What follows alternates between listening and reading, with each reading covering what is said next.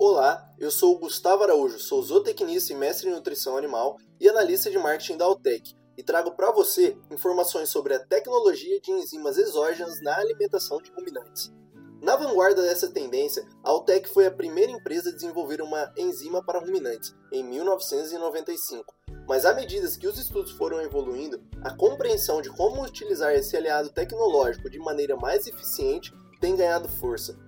Uma avaliação conduzida pelo grupo de pesquisa do professor Flávio Rezende, da Agência Paulista de Tecnologias dos Agronegócios, mostrou que é possível alterar parâmetros ruminais e metabólicos de bovinos Nelore, suplementados com amilase exógena.